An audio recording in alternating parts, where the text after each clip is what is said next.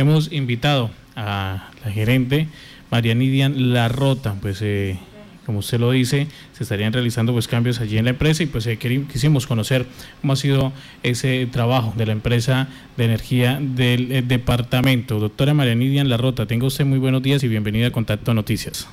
Julián, buenos días. Martica, muy buenos días a todos los casanareños. Dios les bendiga, muy buenos días en este día. Doctora María Nidian, pues eh,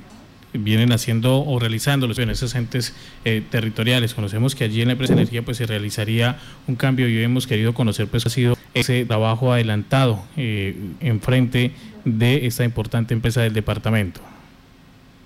Eh, sí, em, ha sido un trabajo supremamente concentrado con un grupo de trabajadores que supera los casi 400, 500 trabajadores entre eh, parte administrativa, operativa, eh, la parte de los eh, directores, los técnicos, tanto de energía como de gas, que trabajan las 24 horas del día, los 7 días de la semana. un trabajo supremamente arduo y pues con unos resultados de, de satisfacción frente a la compañía en lo que tiene que ver con la organización administrativa, comercial, financiera, de distribución y también en materia de gas e igualmente eh, cumplimiento a los compromisos con los entes que nos regulan.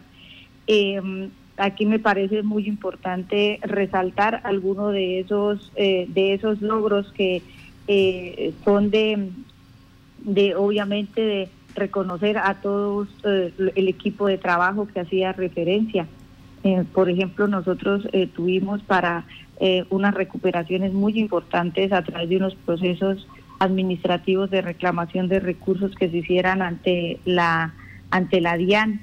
en el año 2018, junio del 2018, arrancó esta reclamación administrativa y el año pasado hicimos otra segunda reclamación y logramos devolverle a la compañía 7.728 eh, millones de pesos por concepto de evolución de impuestos de renta de los años 2017 y 2018.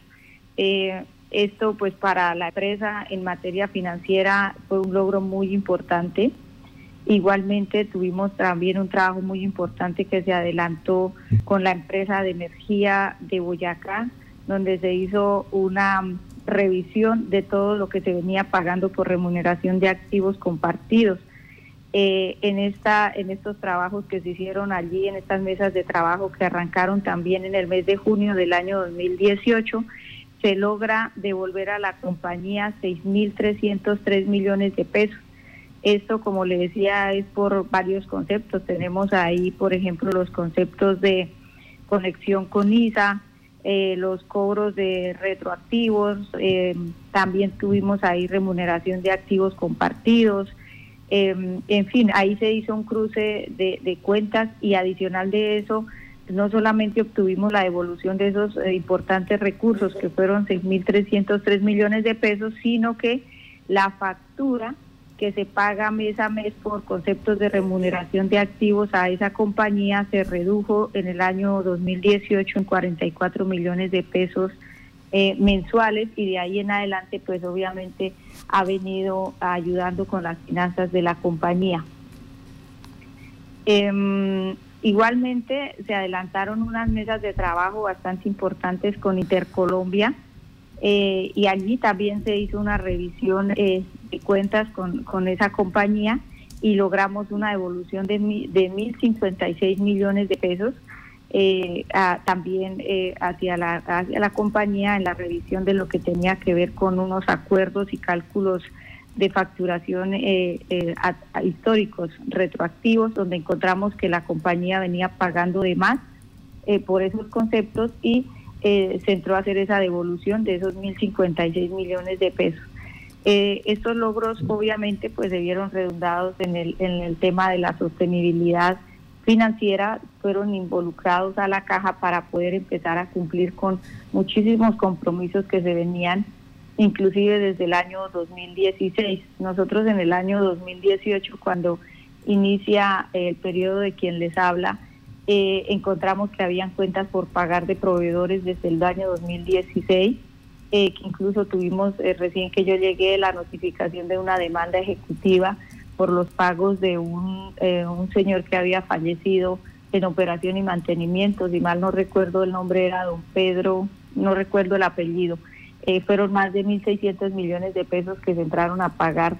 en el año 2018, a finales del 2018 y que venían desde el año 2016.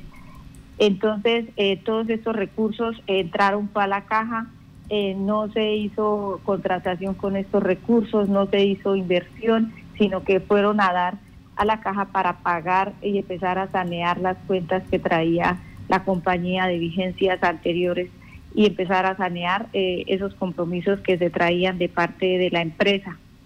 Em, igualmente, eh, pues el año pasado, dentro de los objetivos que más tuvimos para fortalecer la empresa fue trabajar en la parte financiera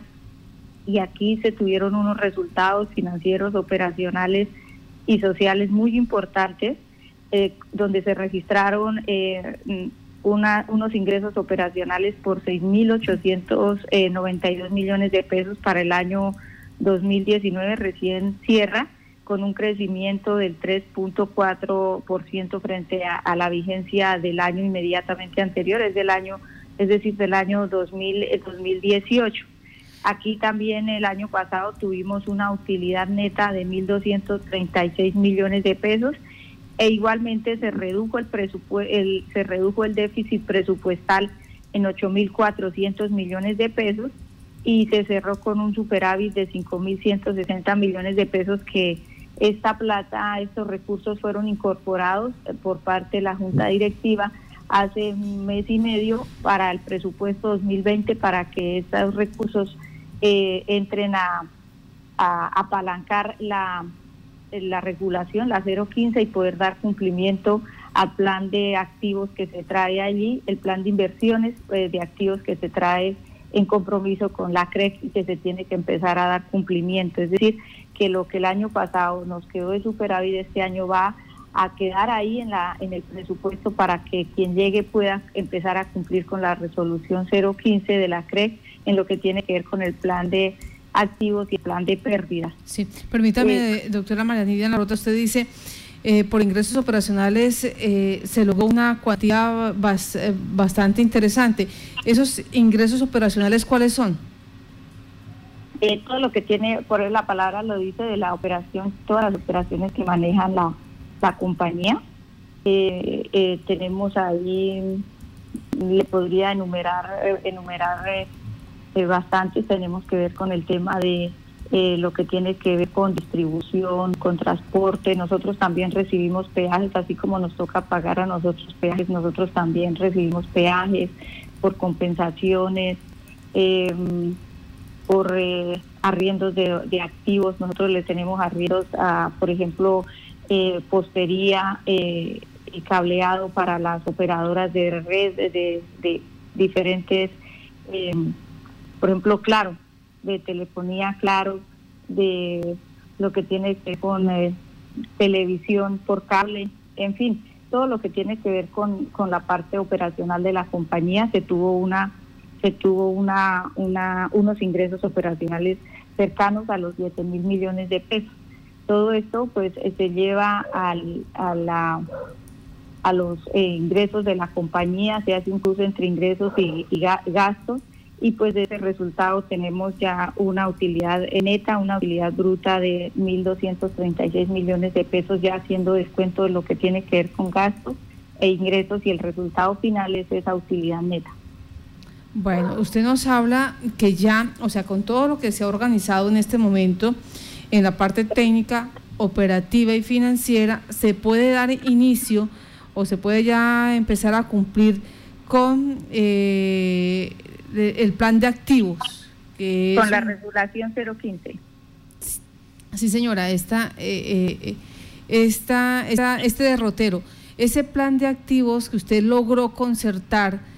eh, ¿qué es lo que viene? ¿Qué es lo que obliga? ¿Cuáles son esos acuerdos que NERCA tiene para con la CRED y con la superintendencia? Sí, respecto a la superintendencia, que hay, aquí es un tema muy importante. Nosotros teníamos una una gestión voluntaria firmada con la superintendencia.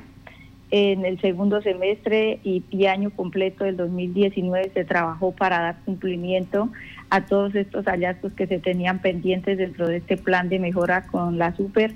Eh, el año pasado, este año, 12 de, febrero de este año, se cerró el acuerdo donde ya se estableció de parte de la super un cumplimiento eh, total de esos compromisos, es decir, que con la super a la fecha de hoy, 6 de mayo, nosotros, eh, eh, yo entrego la empresa sin hallazgos, sin pendientes administrativos, sin pendientes de ninguna clase. Hablo hoy 6 de marzo, mañana, 6 de mayo, perdón, mañana las cosas pueden cambiar porque si el ingreso eh, sigue disminuyendo como está, pues la empresa va a empezar a dejar de cumplir con las obligaciones comerciales y las obligaciones regulatorias que tiene y en lo que tiene que ver con eh, la parte regulatoria, que es la resolución 015 del año 2018, esa es con la CREC, es una, una resolución que viene para todos los operadores de red a nivel nacional y aquí se tenían que presentar unos planes eh, de activos y unos planes de pérdidas y de calidad para el año 2018, exactamente fue el, el 19 de septiembre del año 2018 cuando se entregó este este plan de inversión. Allí, eh, dentro de este plan de inversión, la, la resolución exige que se haga inversión en lo que tiene que ver con activos, reposición de activos, activos nuevos, e igualmente en un plan de pérdidas para empezar a disminuir las pérdidas eh, técnicas, eh, las pérdidas negras que tienen las empresas, porque esto es a nivel nacional, lo que tiene que ver con la mejora en la calidad eh, del servicio y en la calidad también eh, de los procesos que adelanta la compañía. Y es así como nosotros presentamos ese plan, eh, ese plan en el año 2018, pero demanda una inversión bastante importante, cercana a los 30 mil millones de pesos. lo que tenía que empezarse a cumplir el año pasado, obviamente por recursos no se pudo, eh, pero ya lo que le explicaba, para este año ya quedan apropiados dentro del presupuesto 5.160 millones de pesos del superávit del año pasado para que este año ya empiecen a, darse cumplimiento. Y ya estamos en espera basado en esa entrega de esa información a la CRE que se haga la aprobación de nuevos cargos para el departamento del Casanare. Doctora María Nidian, en ese momento cómo se encuentra la empresa. Pues ya nos ha dicho que queda un superávit, pero se está viviendo eh, la crisis de, del tema de la emergencia sanitaria y muchas personas pues no han podido llegar a cancelar su factura. Muchas tendrían que acogerse a las posibilidades eh, de pagar a cuotas. Eh, ¿Cómo está la empresa en ese momento para afrontar esa situación?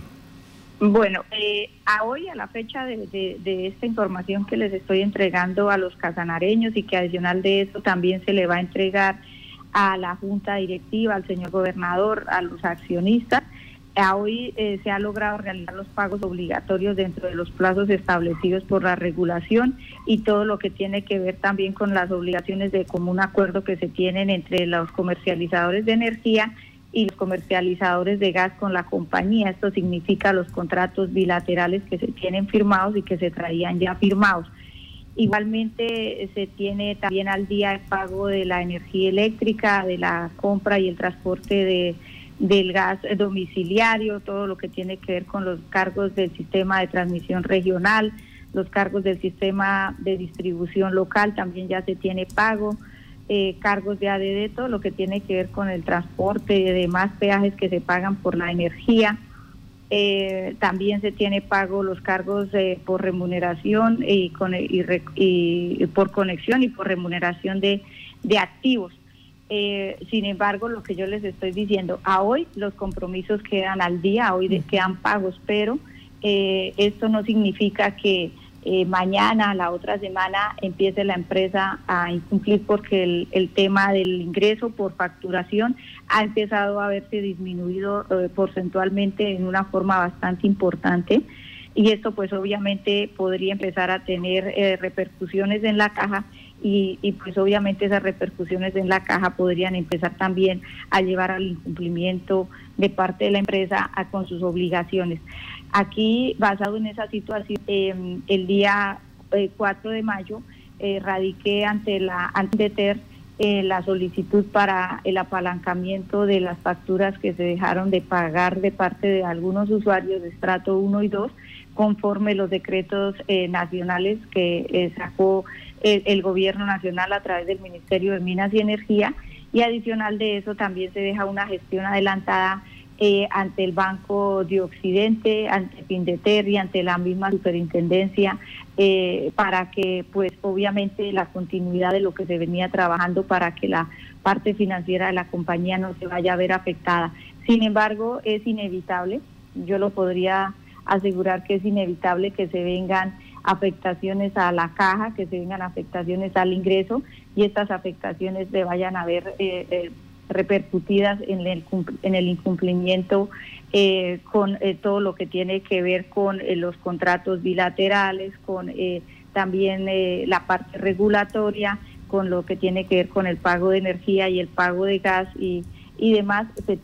se, vería afectado y la empresa entraría a hacer uso de los créditos que ha establecido en este momento el gobierno nacional para todas las empresas del país en, en energía y gas para que se sostenga y, mantenga sus obligaciones. Pero es inevitable que tenga que acudir a, esta clase de créditos porque la facturación, eh, la empresa venía recaudando cerca de 16 mil, 18 mil millones de pesos al mes para cumplir con sus obligaciones y no alcanzamos a, recibir en el último mes 12 eh, mil millones de pesos. Sin embargo, gracias a, a, unos recursos que se le debían de parte del Ministerio de Minas y Energía y que le entraron a la compañía, eh, fue que se pudo cumplir con todas estas obligaciones que hoy estamos entregando al día, pero la caja se va a ver afectada indiscutiblemente. En el tema relacionado al subsidio que venía eh, eh, encabezando usted como gerencia de la empresa para lograr alcanzarlo, ¿en qué quedó ese tema al fin? En el local pues no se dio una respuesta muy alentadora, pero ustedes seguían pues en esa búsqueda. Sí, lo que tiene que ver con el local, el proyecto fue devuelto ya fue rechazado, ya fue devuelto con oficio donde se le manifiesta a la compañía que no fue viabilizado por el tema que ustedes ya conocen de, de falta de recursos. Ese tema, ese proyecto ya fue archivado en el local y ya fue devuelto a la compañía. Sin embargo, nosotros, eh, eh, sabiendo que se requerían esos recursos, radicamos ese, ese proyecto al FOME, que es un fondo de nivel nacional que creó el gobierno en este momento para toda esta clase de emergencias que se están presentando y lo radicamos allí, pues espera de que eh, eh, los eh, que tienen de pronto más posibilidades de llegar al gobierno nacional a, a buscar la viabilidad de estos recursos lo logren. Nosotros hemos hecho un trabajo importante desde la Asamblea Departamental para poder llegar con este proyecto allí al gobierno nacional, al Ministerio de Hacienda pero pues eh, ya dependemos eh, obviamente también de, de, la buena voluntad de parte del gobierno nacional. Eh, allí ya está radicado. También hicimos un trabajo muy importante a todos los 19 municipios del departamento, les hicimos una solicitud especial con toda la normativa que a ellos los ampara para que hicieran el desmonte del alumbrado público de las facturas esto ayudaría muchísimo a los usuarios. Estamos eh, también eh, eh, mirando que hay algunos municipios que han estado interesados y han empezado a pedir la información comercial para poder empezar hacer el tema o los pasos al desmonte de este subsidio, pero obviamente estamos obviamente esperando que, que sean los alcaldes los que emitan el decreto para poderse desmontar de la factura ese, ese alumbrado público. Eh, los que han pedido información, diríamos pues Sabana Larga, Agua Azul y Yopal, que son los municipios que han estado como interesados en pedir esta información. Eh, creo que también Villanueva, si, si mal no recuerdo, del resto de otros municipios no hemos recibido respuesta donde nos eh, indiquen cuáles son los pasos a seguir para poder llegar a, ayudar a, a, esos usuarios de esos municipios en el desmonte de la, del alumbrado público. Y también les dimos a conocer cómo se adelantan los proyectos, deben de adelantar y de parte de la empresa a través del área de proyectos y del área de facturación se están montando los proyectos para radicarse en los municipios similar al proyecto CAS. Eso ya queda adelantado para ver si los municipios ya con el proyecto en la mano, ya sin eh, tener que entrar a, a formal, a, estructurarlo, eh, pudieran ellos adelantar un apalancamiento de recursos para esos usuarios. pero pues obviamente ya todo depende de la buena voluntad de los alcaldes eh, de esos 19 municipios. Permítame, eh, gerente, nos están preguntando acá cuál fue la razón por la cual se incrementaron eh, los, el servicio de energía en la parte de facturación. nos envía aquí una familia, en la casa somos los mismos y llegó un 100% más costoso, se pagaba eh, 50 mil y llegó en este momento casi por 200 mil pesos. Eh, sí, a, quienes están haciendo esa reclamación es muy importante que de pronto enviaran una foto de las facturas al correo gerencia arroba enerca.com.co para que se les revise si fue aumento del consumo o, o, lo que tiene que ver con el precio del kilovatio, porque el precio del kilovatio para estas facturas que se están entregando desde la semana pasada ha empezado a disminuir el valor del kilovatio hora. Eh, a pesar de que el gobierno nacional pidió el congelamiento de las, del valor del kilovatio hora para el departamento del Casanare disminuyó cerca de los 5 pesos, empezó a disminuir disminuir ya el valor del kilovatio hora. Entonces lo que tenemos que revisar es si aumentó fue el consumo eh, y si aumentó ya el consumo, pues obviamente ya tendríamos que, revisar es eh, que eso sucedió a nivel interno de, ese domicilio. Pero es muy importante que se haga la revisión de la factura eh, desde el área comercial y establecer una respuesta oportuna y positiva de acuerdo a lo que estaba esperando el usuario. Sí, señor. Otra, otra pregunta que me hacen acá los usuarios, me dice, muy, buen, muy bien por las labores de la gerente, es verdad, todo el equipo de la empresa trabajó, lo que ella está diciendo es muy cierto, pero hay una situación, en este momento son los salarios. Eh, muchas de las personas que están por OPS estamos sin salario, en qué condiciones quedamos, ya que ella que ha sido una persona que se caracteriza por responder y por atender los llamados, pues no nos ha podido cancelar. Entonces, ¿en qué condiciones quedan estos trabajadores? Sí, tenemos unas, eh, lo que fue, ah, tenemos unas facturas, no, no, no son, no son todos, hay algunas facturas de por pagar del mes de diciembre eh, que quedaron por el tema del cierre presupuestal que se vino a adelantar, inclusive ahorita con este en este confinamiento lo vinimos a adelantar y que nosotros dependemos de un proceso administrativo al interior de, la gobernación, tiene que llevarse al, al COSFIS y en, y en ese orden de ideas, pues eso fue una de las causales. La segunda, cuando ya tuvimos el cierre eh, el cierre fiscal empezamos a pagar eh, todas las todas las facturas de OPS que ya estaban al día, es decir, que no tenían devoluciones por parte de los supervisores y las que eh, y las que tenían revisión o tenían alguna situación por corregir se devolvieron a, a los contratistas eh, en, el día de hoy hemos estado trabajando con la tesorera desde el día lunes, hemos estado eh, tratando de sacar esas facturas que son del mes de, diciembre, pero asegurando que no son muchas, asegurando que la mayoría se canceló cuando se hizo el cierre fiscal porque teníamos, era un tema administrativo que nos impedía, era un tema legal que nos impedía hacer los giros de algunas OPS que se quedaron por pagar del mes de diciembre, como le digo, fueron temas eh, especiales. Y ahorita ya estamos con la, lo, se nos ha dificultado muchísimo el tema de las firmas electrónicas, eh, porque tienen que pasar por varias, eh, varios filtros, es decir, cada uno va colocando su, su firma digital, porque en este momento la tenemos aplicando, es así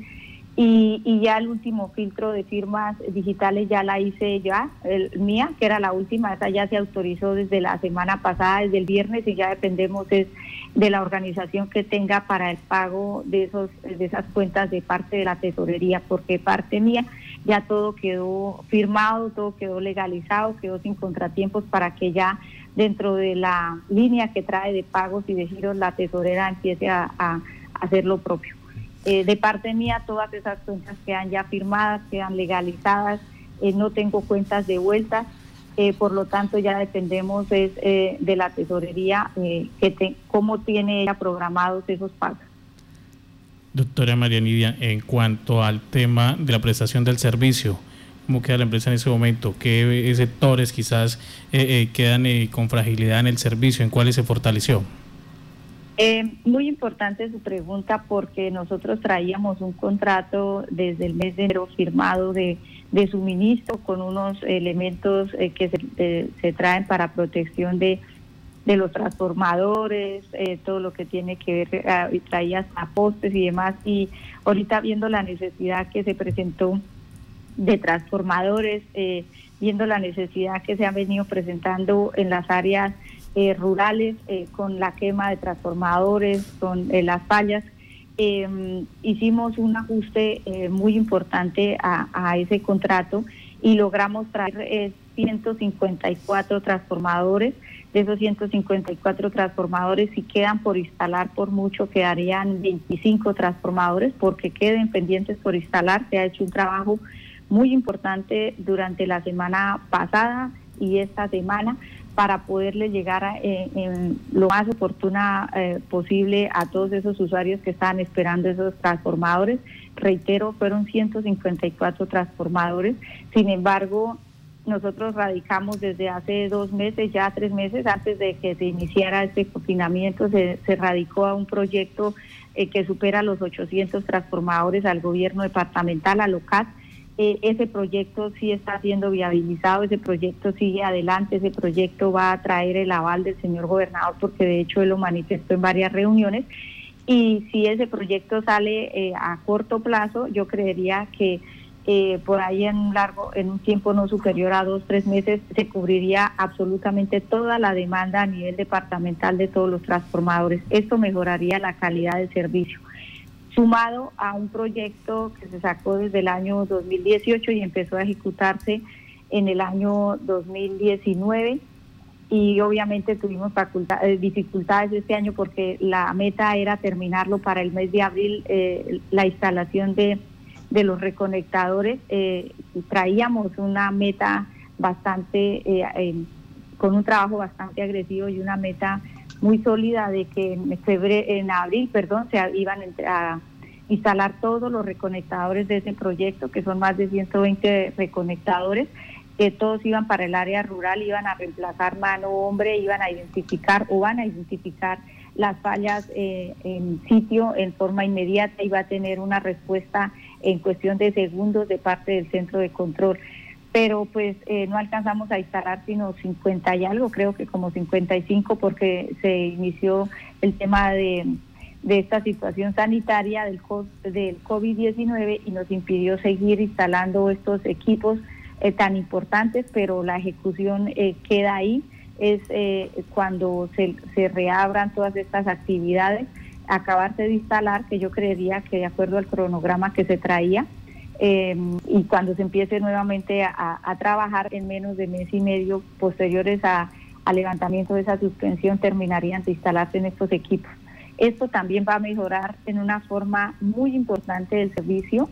sumado pues a, que nosotros tenemos una disminución de fallas de acuerdo a los reportes que nos hace eh, XM desde Medellín, eh, eh, pero obviamente sabemos y somos conscientes que queda muchísimo por trabajar en la calidad del servicio, que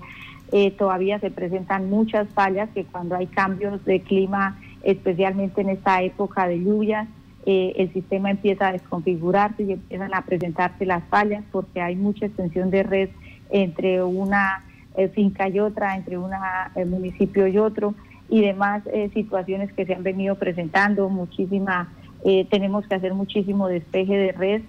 por los arbustos, eh, los arbustos en esta época también le juegan unas malas pasadas a la, a la compañía y obviamente al usuario. Pero todo este trabajo se ha venido adelantando, ha sido muy importante. Se, eh, acá, en lo que tiene que ver con mi periodo, se invirtió más de 20 mil millones de pesos en operación y mantenimiento. Eh, hacía, cuando yo llegué, llevaba más de cuatro años que no, que no se le hacía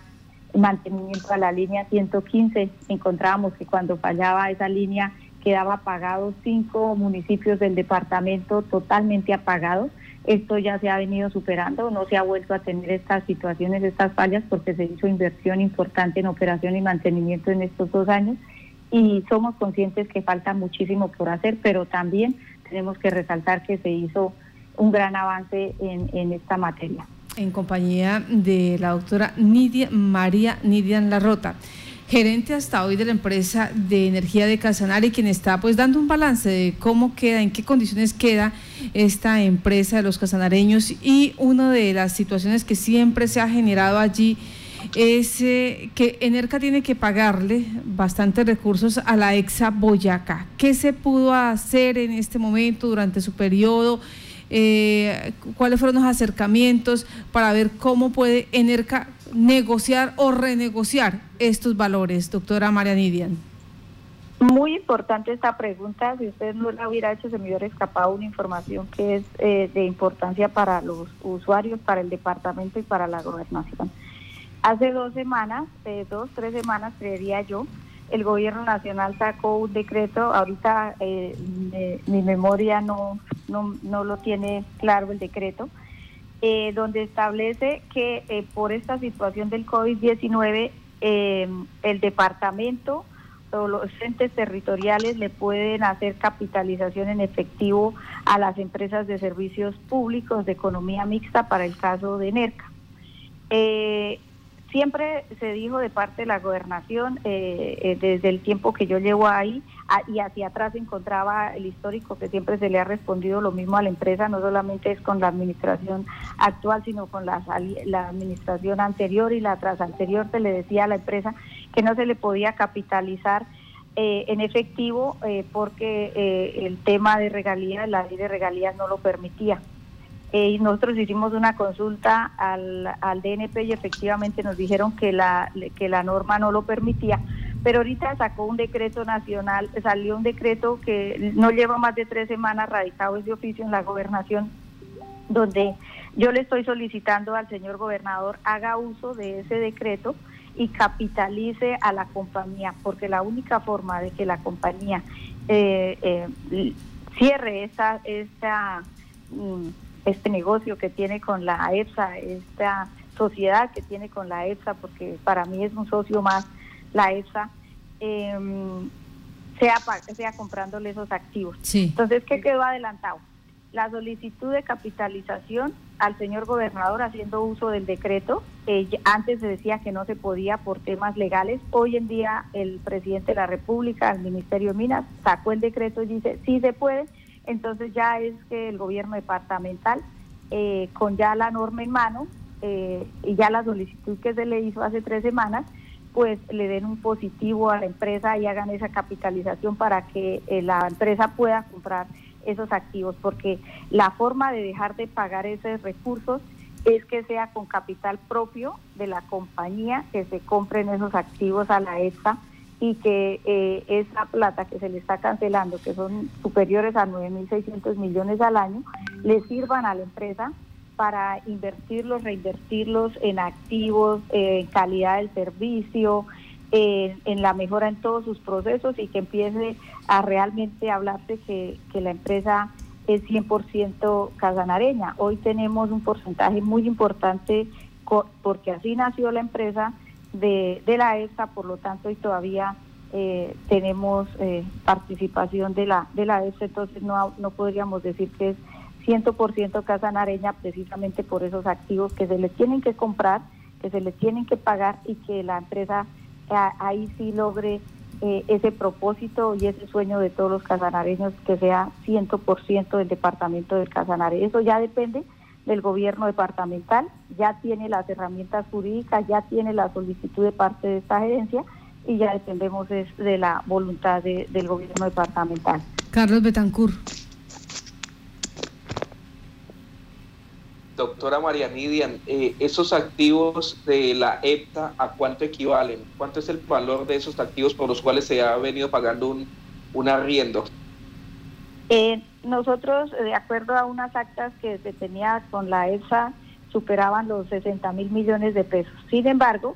eh, ERCA y la EFSA en asocio pagamos una consultoría, se contrató una consultoría, eh, la cual se está adelantando, queda en este momento en ejecución, eh, donde se va a establecer exactamente cuánto valen esos activos porque anteriormente con la regulación, la 097 del 2008, esos activos no se depreciaban, sino al contrario, eh, eh, año tras año se indexaba el precio y se traía a precio futuro, entonces lo que hacía era que cada año valían un poquito más.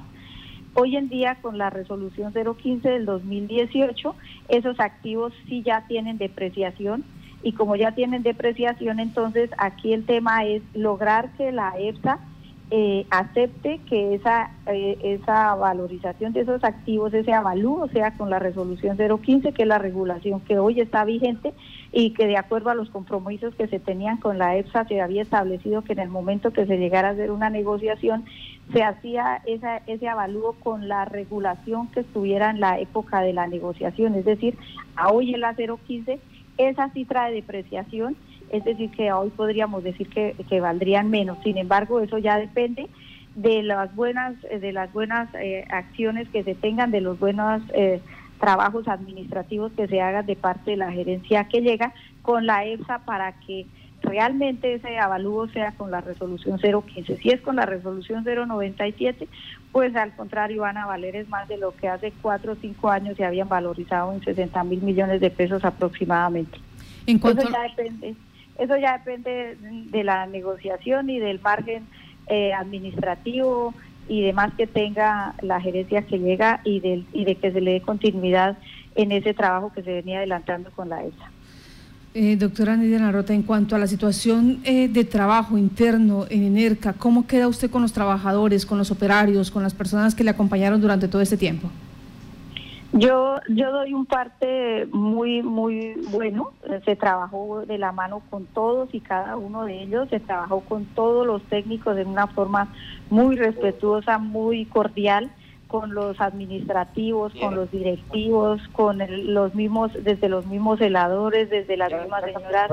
de servicios generales con todo se manejó unas excelentes relaciones. Obviamente eh, eh, hubo quienes se fueron eh, en descontento cuando se tuvieron que tomar acciones que a, varias personas se les terminó el contrato por diferentes situaciones y hubo hubo pues algunas inconformidades de, de esas personas, pero pues eso es normal dentro del desarrollo de estos trabajos, es totalmente normal cuando se terminan contratos y demás. no no no es de no es de esperarse otra cosa. Entonces, pero con los que hoy están en la empresa, con todos los que están trabajando en la empresa, con muchos que también ya se fueron, las relaciones han sido para mí eh, muy buenas. Voy, me voy con excelentes amigos, con excelentes compañeros de trabajo. Eh, conocí muchísima gente extraordinaria en esa empresa, muchísimos profesionales, unos perfiles muy calificados eh, gracias a esos perfiles calificados dejamos de pagar consultoría. La empresa venía pagando consultorías por encima de mil millones de pesos. Yo pagué eh, consultorías del año 2017, en el año 2018 por encima de mil cien millones de pesos. Para el año 2019 ya no alcanzamos a 200 millones de pesos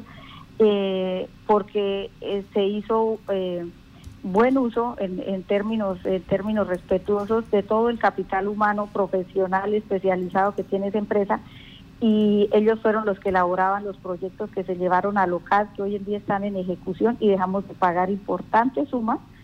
eh, importantes sumas por esas consultorías. Entonces allí hay un trabajo allí hay un personal muy calificado de excelencia diría yo y pienso que quien llegue tiene que conservar muchísimo personal de ese porque ahí en eso eh, esos perfiles no son fáciles de conseguir. Esa entrega que tienen los trabajadores no es fácil de conseguir. Eh, queda un equipo muy selecto, muy bueno, muy profesional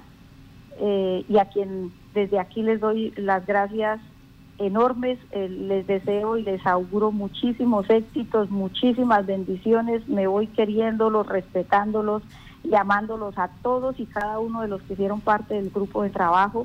sin distinción alguna, eh, enviándoles un abrazo fraterno, respetuoso desde la distancia, diciéndoles que para donde la vida me ponga van a encontrar una amiga más eh, y que de mí van a esperar eh, lo mejor en todo lo que yo pueda brindarles a esas personas que fueron un soporte muy importante para el trabajo. A Nicasio Peña. Nicasio Peña es un soldado de esa empresa, un guerrero, se mete en el río sin importar las adversidades que se le puedan presentar para restablecer el servicio de energía sobre, de gas, sobre todo en la zona norte, que cada vez que empiezan estas lluvias se crecen los ríos y se llevan las tuberías y ese señor desde las horas de la madrugada, yo creo que ni siquiera todavía se ve la luz del sol y ya está allá en el área metido eh, hasta el cuello en el río. Es una persona incansable, trabajadora, entregada a la empresa. Eh, como es en Nicasio Peña, hay muchísimos Nicasio Peñas allá, hay todos los técnicos que entregan su vida día a día a la empresa, a los usuarios, a, a, la, a sus familias que la ponen en riesgo. O sea, hay un capital humano excepcional allí en, en, en, Enerca. A todos les envío un cordial saludo, un afecto grandísimo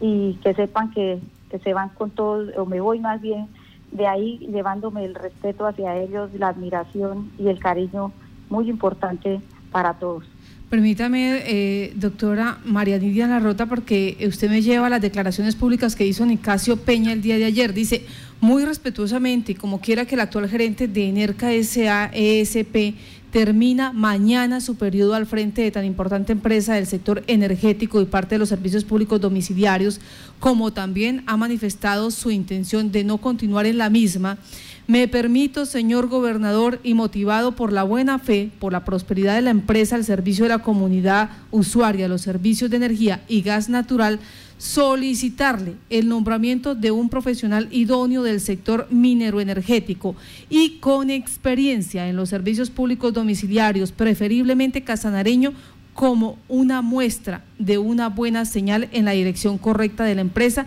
y de su gobierno. El nuevo gerente, por lo mismo, no será un firmón de sus asesores o ejecutor del comité asesor, sino que éste le debe ordenar y le debe dirigir y hacer las directrices ante el grupo asesor y demás directivos en el manejo de la empresa como tal. Una improvisación en el nombramiento sería contrario al normal desarrollo y liderazgo para la empresa hasta el punto de que pueda colapsar y ser intervenida por la super como los nefastos casos de Capresoca y la empresa de acueducto, alcantarillado y aseo de Yopal. Finalmente, gobernador, la empresa solo tendrá futuro si se maneja con criterios técnicos y referenciales y lejos de la politiquería. Atentamente, Nicasio Peña, profesional universitario especializado. Y esto me lleva, o sea, esta solicitud que está haciendo Nicasio Peña y usted está diciendo, él, él es un guerrero, él siente la empresa, sabe en qué condiciones queda, cómo está, que no puede eh, desmejorar porque ya han logrado mucho. Entonces, en ese orden, ¿a usted le han dicho quién viene a reemplazarla? No, señora, eh, yo no tengo conocimiento de esa situación. Es un tema netamente eh, de competencia de la Junta Directiva. A mí se me notificó desde hace un mes de que el contrato, un mes largo, de que el contrato mío, me recordaron más bien que el contrato mío terminaba hoy eh, pero eh, pues obviamente ese, esa, esa fecha recordatoria uno la trae desde el mismo día en que se posesiona, eh, pero, pero que ya el tema ya al interior de la Junta Administrativa, de la Junta Directiva, perdón, el tema ya de gobierno, yo esa parte la verdad no, no he indagado, no, no tengo pues ninguna situación especial que me lleve a, a indagar quiénes van a colocar ahí sin embargo, sí es importante que todo lo bueno que se hizo de parte de esta gerencia se continúe y pues obviamente hay cosas eh, erróneas, eh, todos cometemos hierros, todos cometemos errores, esas se corrijan o, se eliminen, pero todo lo, que se ha hecho positivo por la empresa eh, se puede dar continuidad porque la empresa lo merece, porque la empresa eh, requiere que se siga trabajando como hasta hoy se ha venido trabajando en una forma bastante bastante entregada, coherente, con una sola finalidad y es sacarse adelante esa compañía. Entonces creo yo que es muy acertada las palabras de, de Nicasio y créanme y lo, y lo aseguro y lo asevero que no tenía la más remota idea de ese oficio eh, eh, pero sí tenía la necesidad de darle a él, por ejemplo, un agradecimiento y lo hizo, lo hago públicamente porque hace una semana veía un video de él que incluso yo lo llamaba y le decía no ponga tanto en riesgo su vida donde solamente se le veía la cabeza dentro del río por allá en el norte del departamento restableciendo el servicio cuando tuvimos que dejar sin, gas eh, por varias horas al norte del departamento del Casanare. Eh, en ese momento usuarios eh, haciéndonos reproche de que el gas no llegaba inmediatamente, que tenían retraso en, una o dos horas de, de, nuevamente tener el suministro de gas, pero por el otro, el otro escenario eh, de la película era un Nicasio Peña solamente viéndosele la cabeza dentro del río, bregando allá a, hacer las mejoras, los arreglos en el tubo para poder restablecer el, el gas en la forma más rápida y oportuna posible. Entonces, mi mi saludo especial a él es precisamente por por ese por ese video que veía yo ahí y que y que me parecía importante resaltarle ese trabajo sí, Bueno. pero pues allá Martica yo no tengo la más remota idea de de quién llegue. No tengo la más remota idea es la verdad absoluta. Em, pienso que se me debió de indicar por lo menos estos días para haber tenido un empalme para haberle entregado directamente a esa persona cómo está la empresa, en qué condiciones la recibe, cuáles son los pendientes. Sin embargo, dando cumplimiento a la norma que me obliga a hacer una entrega oficial, escrita, con un informe, ahí se van a dejar todos los pendientes que trae en este momento la empresa, que se deben de dar continuidad por tema regulatorio, por tema obligatorio, por temas legales y que el gerente que llegue no puede dejar de, hacerlo porque es un tema legal y, obviamente para impedir que la, la empresa eh, empiece a declinar. Pero no. Nos pregunta, nos pregunta aquí Gustavo Algatico y John, o sea, ¿no va a haber empalme? ¿No va a haber nadie que reciba la empresa? ¿Cómo así?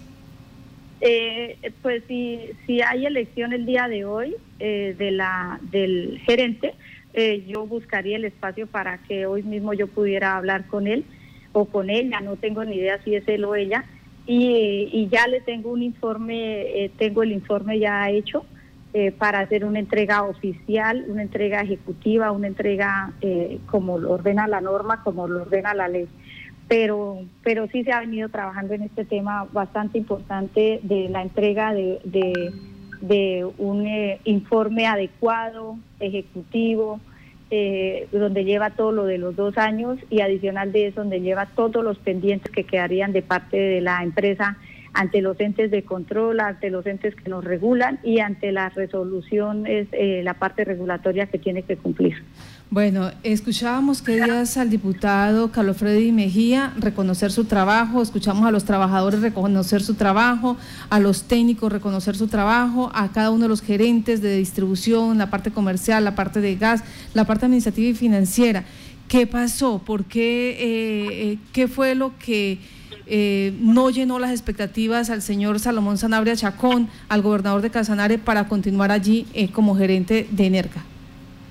Uy, Martica, esa pregunta no, no, no, no es para mí, yo creería.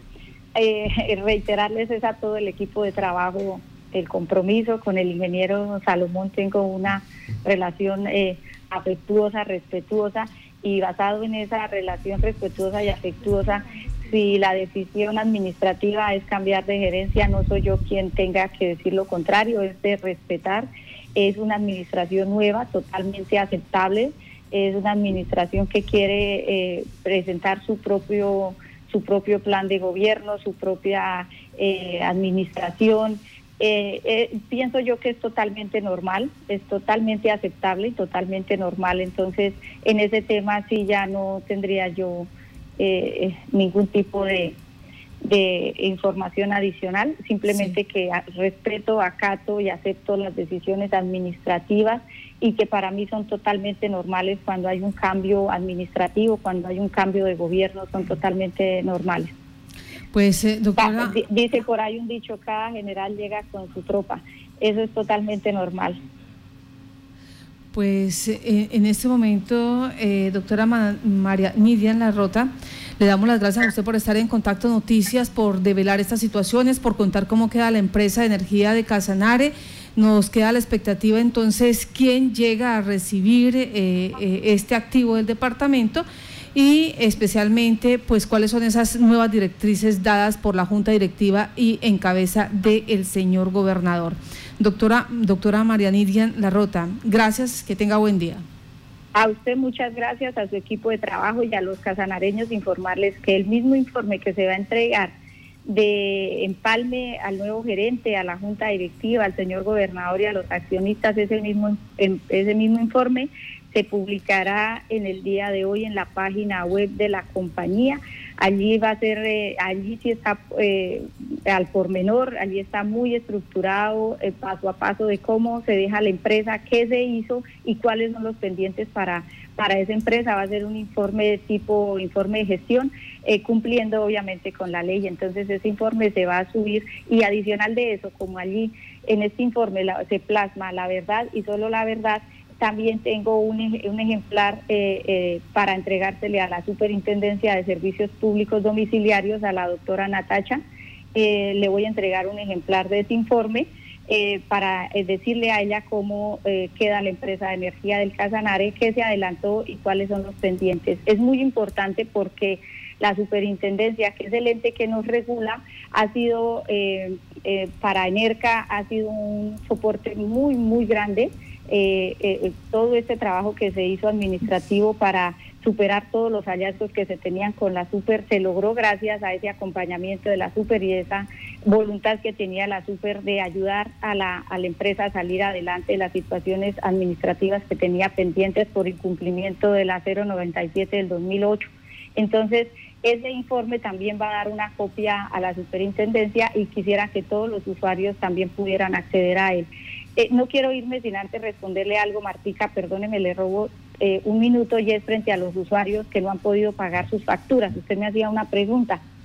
Los que no han podido pagar sus facturas pueden acceder a diferir sus facturas, estrato 1 y 2, 36 cuotas, que ya se hace, la primera cuota les va a aparecer en el mes de agosto, estrato 3 y 4 eh, a 24 cuotas, eh, los estratos 5 eh, y 6 a petición de parte se les va a dar la financiación que ellos soliciten, pero tienen que hacer la solicitud, esa solicitud de parte, e igualmente para los industriales y comerciales también tienen que hacer la solicitud y también se les dará hasta un plazo de 24 meses a quienes tuvieron la dificultad de pagar. Y quienes, quienes tengan la posibilidad de hacerlo eh, por ayudar a la compañía, por ayudar a los trabajadores que entregan su vida y que tiene que tenerse la empresa recursos para poder pagar hasta la nómina, invitarlos a que hagan sus pagos juiciosos. A todos los casanareños, Dios les bendiga, perdonen por todo lo que haya yo fallado y por la paciencia que me tuvieron. Muchísimas gracias a todos, a todos, sin excepción alguna. Muchas, muchas gracias. Dios les bendiga a todos.